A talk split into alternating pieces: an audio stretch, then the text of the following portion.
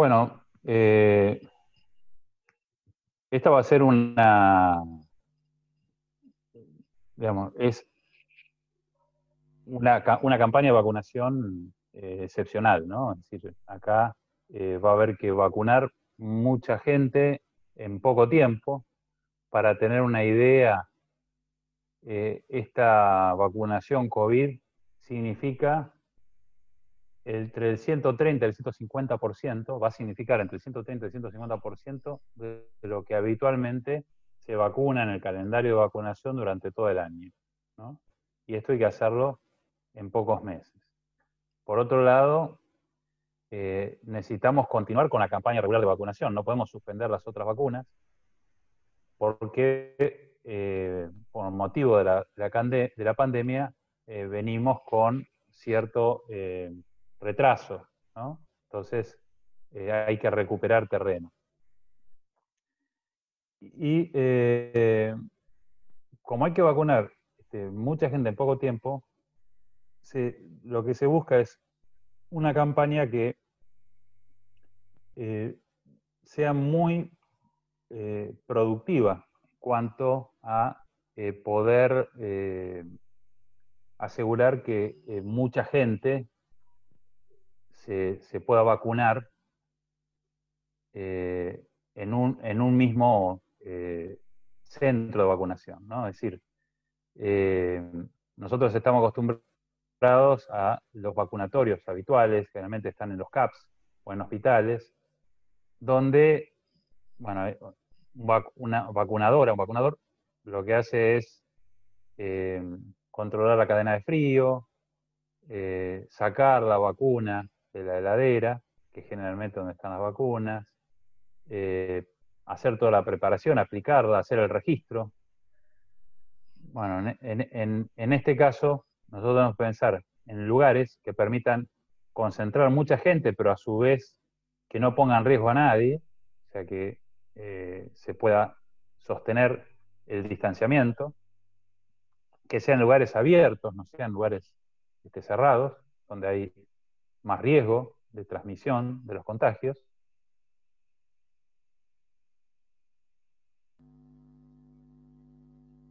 Se me fue un poco la conexión, pareciera.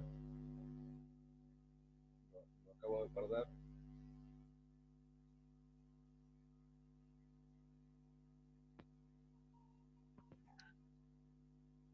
Ahí si saco la cámara me parece que me escuchas mejor, ¿no? Sí, ahí, ahí lo escucho.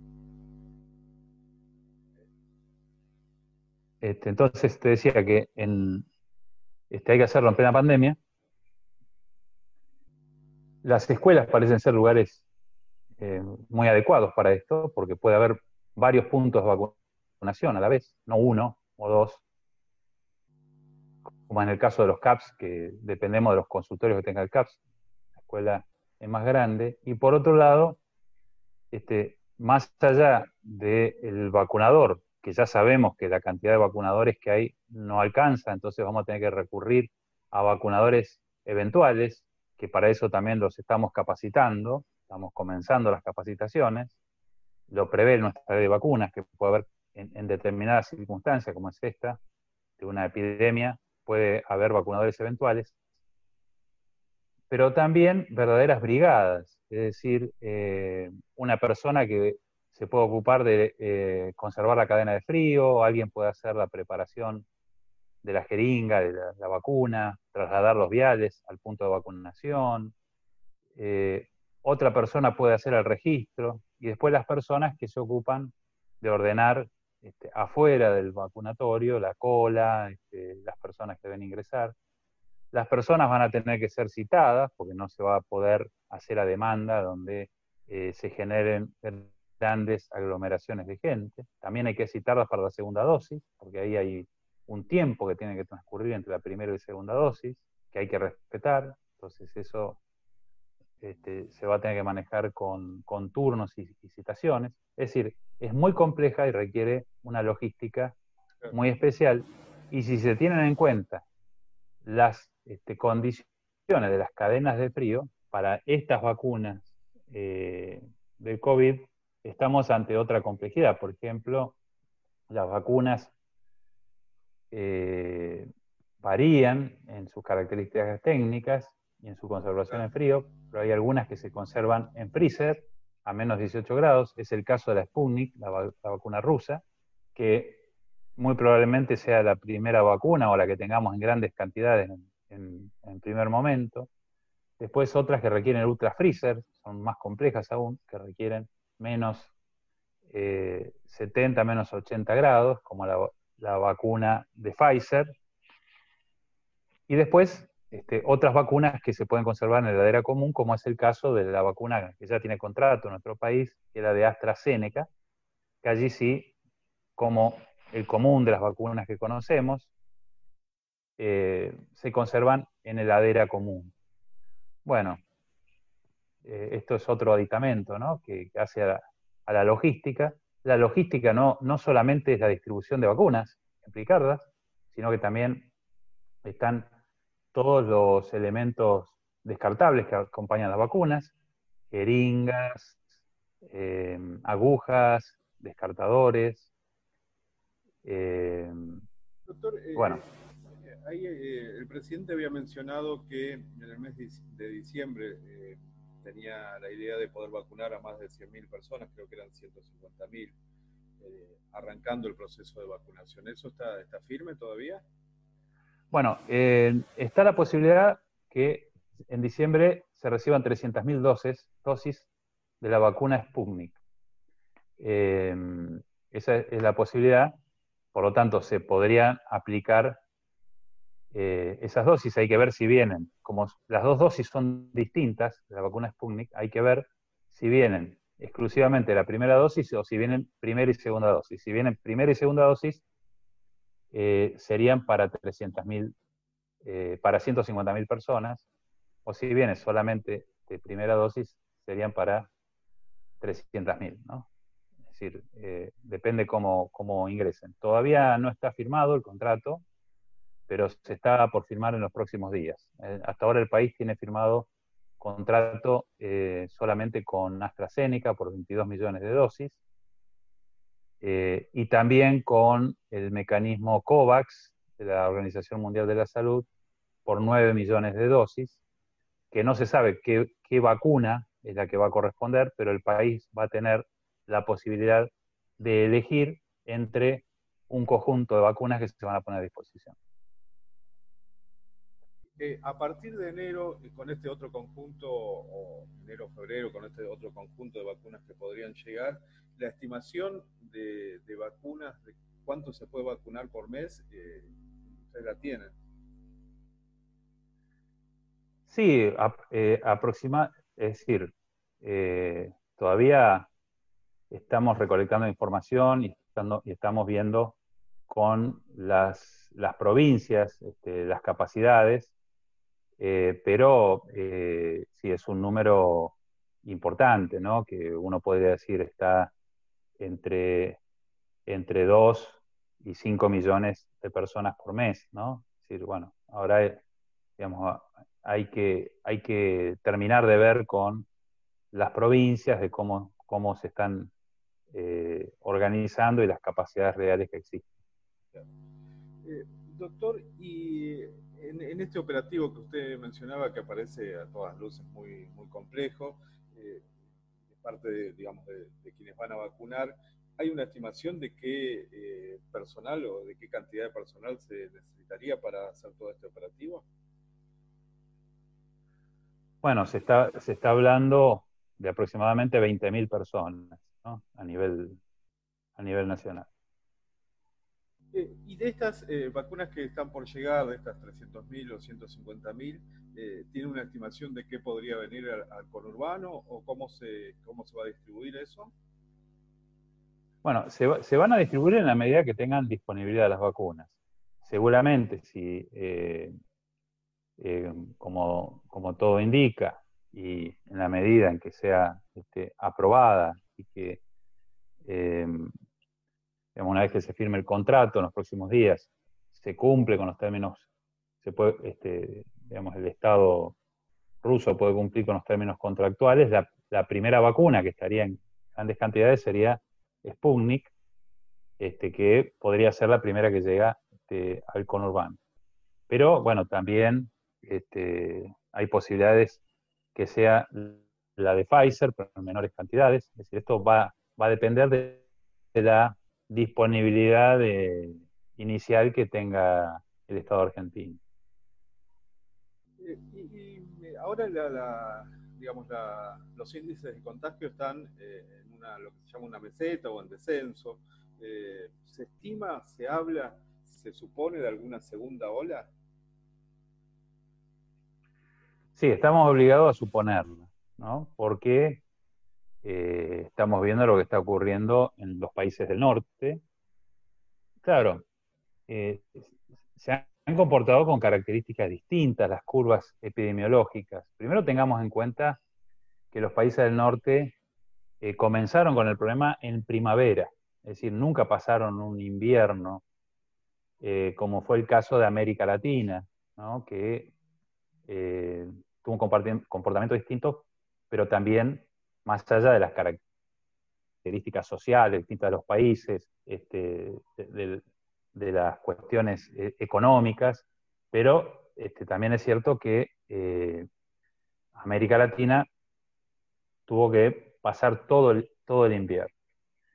Entonces, eh, indudablemente hay un efecto estacional que sin duda está dado por la tendencia de las personas a mm, concentrarse en lugares más, más pequeños y con baja circulación de aire en el invierno, y, en el verano bajaría el riesgo porque eh, las personas tienen tendencia a tener los ambientes más ventilados y hacer más actividades al aire libre. Entonces, esto cambia sustancialmente el riesgo de los contagios.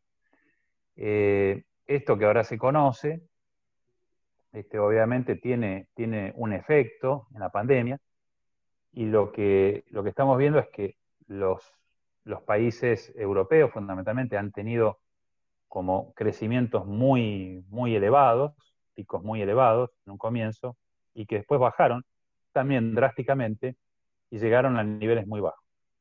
En América Latina, y en este caso nuestro país, fueron crecimientos más sostenidos, no, no tan acelerados, y este, después este, baja en forma más lenta y sostenida, y pareciera ser que no vamos a tener una baja de contagios este, tan fuerte como la que la tuvieron los países europeos. Igual eso está por verse. Hay que ver qué ocurre en Argentina. Sí podemos ver lo que ocurre en, otros países latinoamericanos que han bajado este ritmo de contagios antes que en nuestro país y que eh, todavía se sostienen en niveles altos. ¿no? Tomemos el caso de Chile, de Perú, por citar algunos, no hablemos de Brasil, que es un caso aparte, que eh, están por encima de los mil contagios diarios. Ahora, eh, ¿Cómo va a ser la segunda ola en nuestro país? No lo podemos saber, eh, pero tenemos que prepararnos como si fuera a ocurrir lo mismo que en, los países del norte, ¿no? Es como si pudiéramos tener brotes más, elevados y más, más potentes. No lo sabemos. ¿eh? por varias razones podríamos presuponer que no, pero no lo sabemos. El sistema de salud en algunos casos estuvo a límites, pero siempre hubo, margen ¿no? en, lo que fue el pico de, contagios que, pasamos. Eh, ¿esto, eh, ¿Esto fue así? Sí, en términos, en términos generales, en la Argentina siempre hubo un, un porcentaje de ocupación que estuvo por debajo del 70% de las camas críticas, variando en las regiones, sí este, eh, hay regiones que se comprometieron eh, un poco más.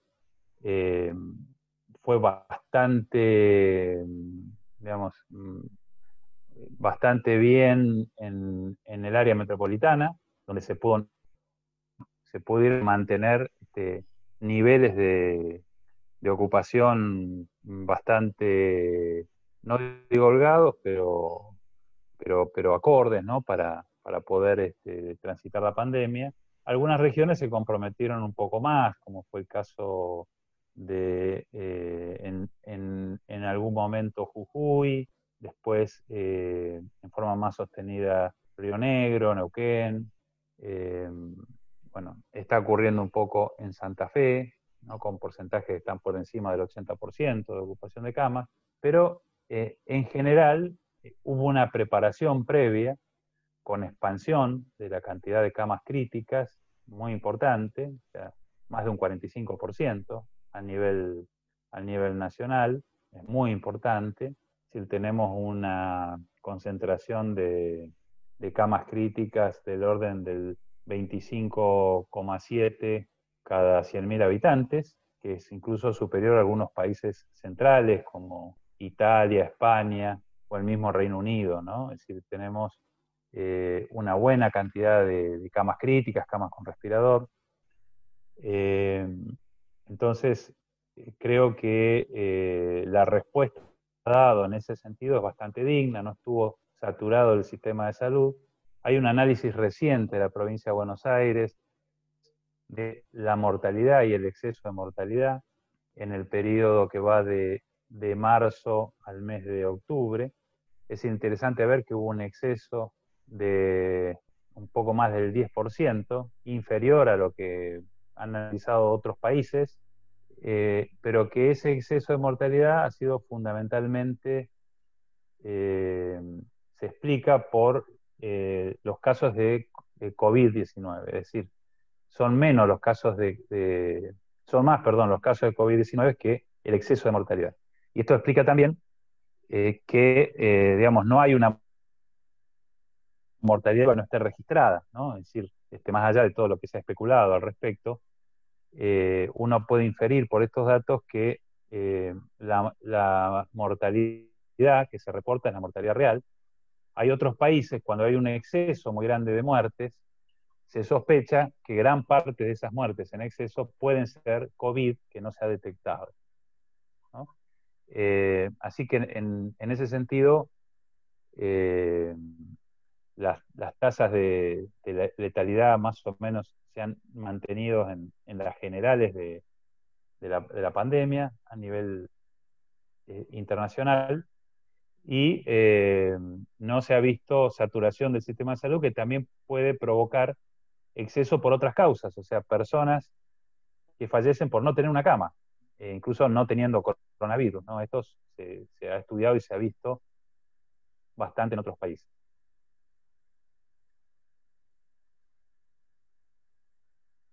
No te escucho, José. Digo, perdón, eh, aprovecho que eh, ha tenido la gentileza de atendernos eh, para preguntarle sobre un, rumor que comenzó a circular hace unos días que tiene que ver con los hospitales modulares.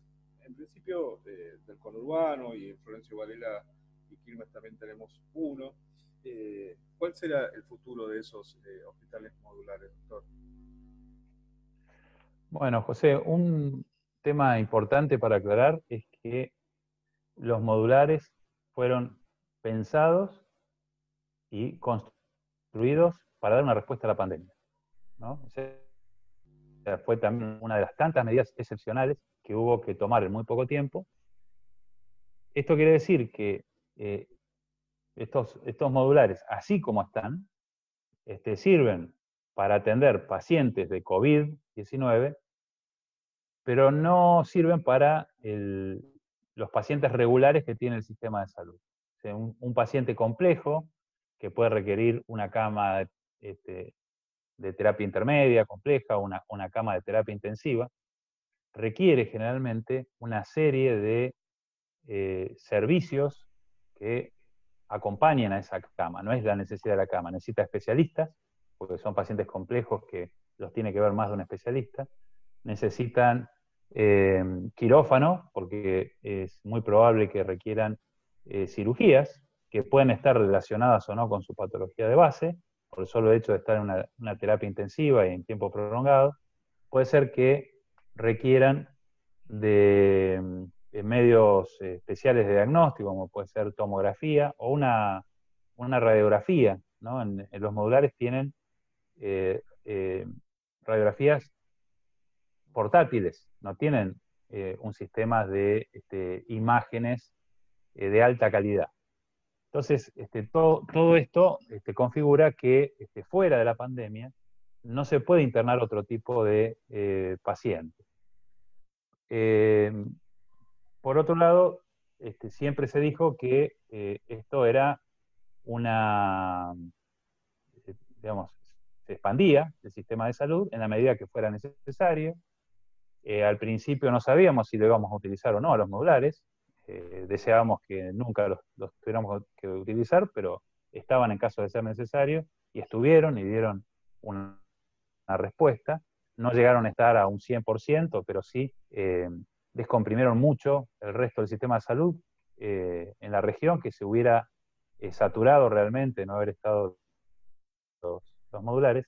Y las personas que trabajan en los modulares fueron contratadas en forma transitoria para dar respuesta a esta pandemia y vencen los contratos eh, a fines, primero vencían a fines de septiembre, después se prolongó hasta fines de octubre.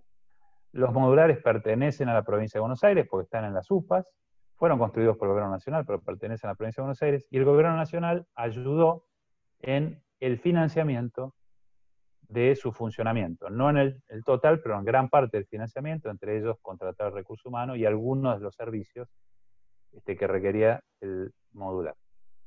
Eh, ¿Qué va a pasar con los modulares? Bueno, al principio, eh, en este momento están con muy pocos casos. De hecho, el modular de Florencio Varela hace ya tres días que no tiene ningún paciente. Eh, muy pocos pacientes el resto de los modulares de la región.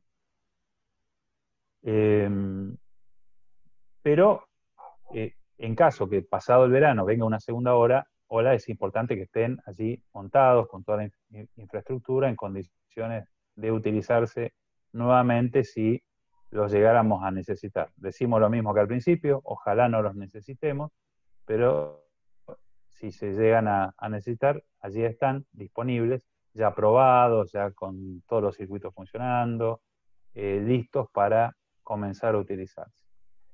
Eh, ¿Qué va a pasar con los modulares? Bueno, son, es una infraestructura importante, con una inversión importante, que obviamente eh, llegó para quedarse. O sea, esa infraestructura después habrá que refuncionalizarla para que ocupen un rol en el sistema de salud.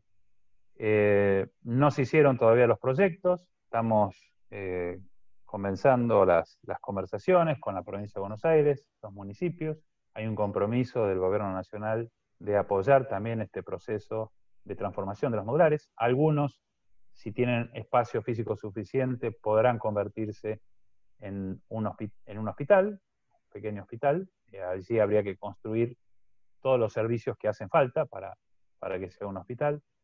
Algunos podrán ser un centro de rehabilitación, se podrán convertir partes en consultorios, algunos podrán quedar eh, digamos, en, reserva para eh, casos de este, necesidades temporarias, como es el caso todos los años de las infecciones respiratorias agudas en los niños, ¿eh?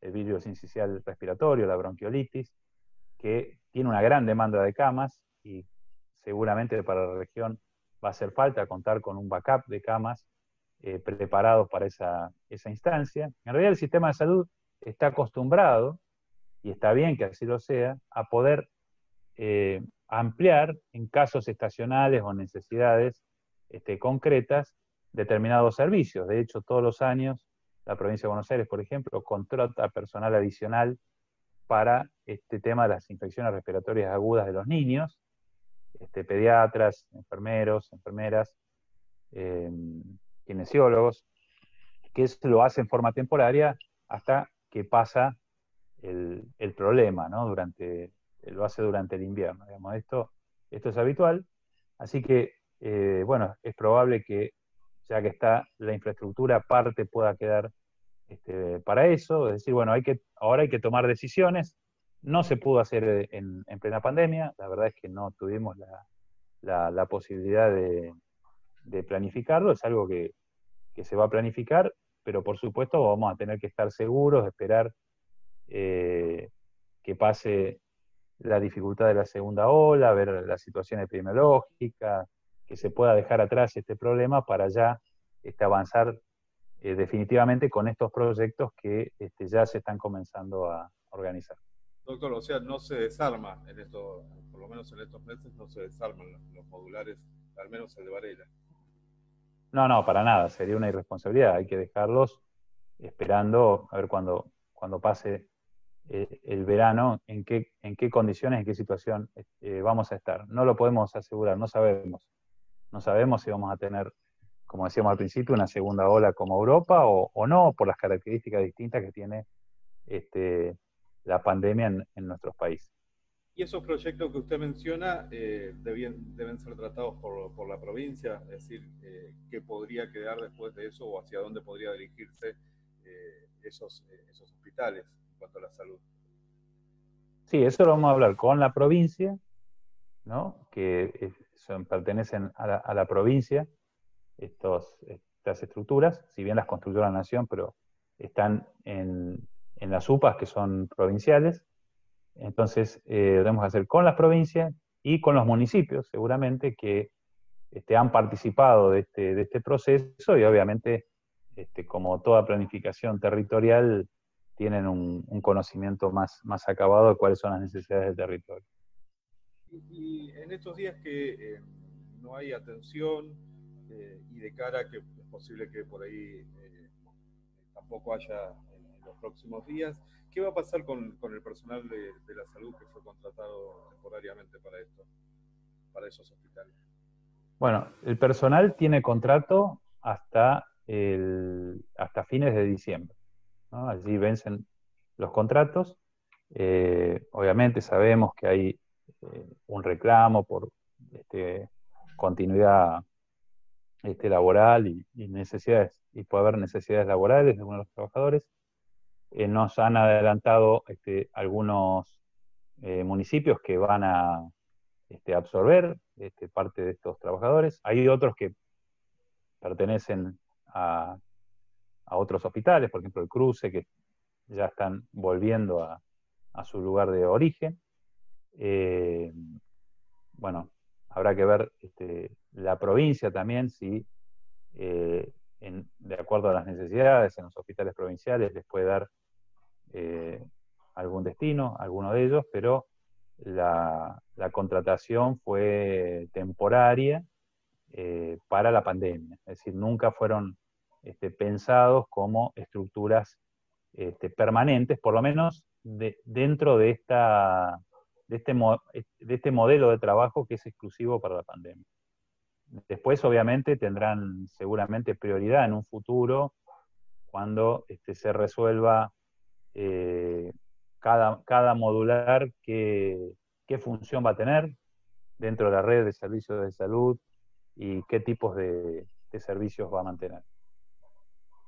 Doctor, eh, le agradecemos mucho por esta entrevista. No sé si quedó eh, algo que nos quiera comentar afuera de la charla. No, que eh, cuando hablábamos de la segunda ola, ¿no? pensar la segunda ola no es solamente la vacunación, es decir, obviamente que hay una expectativa de que en la medida que se vacuna rápido, tengamos disponibilidad de vacunas y, al vacunar a la población de riesgo, vamos a poder disminuir eh, considerablemente las formas graves y, la mortalidad, eh, pero también eh, prepararnos para la segunda ola significa, en base a todo lo que aprendimos hasta ahora, proponer este, los enfoques en el sistema de salud, digamos, de acuerdo al conocimiento que hoy tenemos, hay mucho para, para trabajar todavía, es se ha puesto mucho el énfasis en las áreas de terapia intensiva, pero habría que ver también, eh, hay muchas novedades de cómo organizarse, cómo trabajar en las áreas de clínica médica. Creo que allí, en, de la posibilidad de una segunda ola, hay que poner mucho el énfasis allí. Y después también en los nuevos tratamientos. Esto es muy importante. Eh, hay novedades de, acuerdo a, ensayos clínicos, a distintas este, investigaciones que se vienen haciendo muchas en nuestro país, con nuevos tratamientos, algunos que parecen tener un impacto muy importante ya oportunamente se va a ir anunciando, pero bueno, eh, todos estos nuevos tratamientos requieren también una organización especial del sistema de salud y hay que trabajar también muy fuerte en, eso, no solamente entonces la vacuna, sino también trabajar muy fuerte para prepararnos este, asistencialmente para una segunda ola. Muchas gracias, doctor. Un abrazo. No, gracias. Gracias a ustedes. Gracias. Más información en www.infosurdiario.com.ar